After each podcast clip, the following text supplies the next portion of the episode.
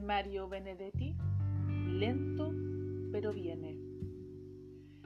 Lento viene el futuro, lento pero viene.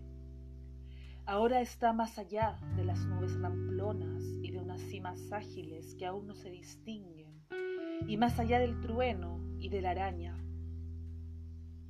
Demorándose viene como una flor porfiada que vigilara al sol. A lo mejor es eso, la vida cotidiana prepara bienvenidas, cierra caldos de usura, abre memorias vírgenes.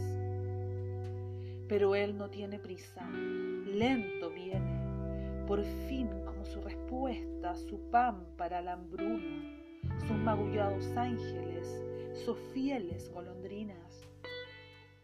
Lento, pero no lánguido, ni ufano ni aguafiestas, sencillamente viene con su afilada hoja y su balanza, preguntando ante todo por los sueños y luego por las patrias, los recuerdos yacentes y los recién nacidos.